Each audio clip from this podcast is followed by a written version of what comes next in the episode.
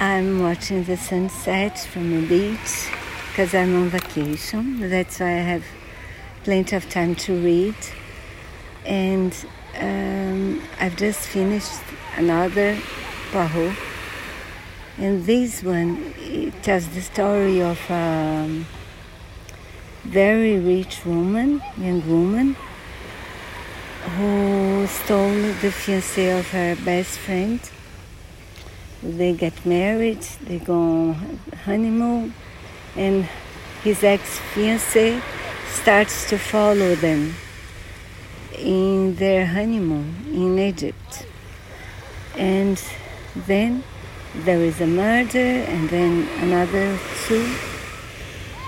And it's there are plenty of very interesting characters.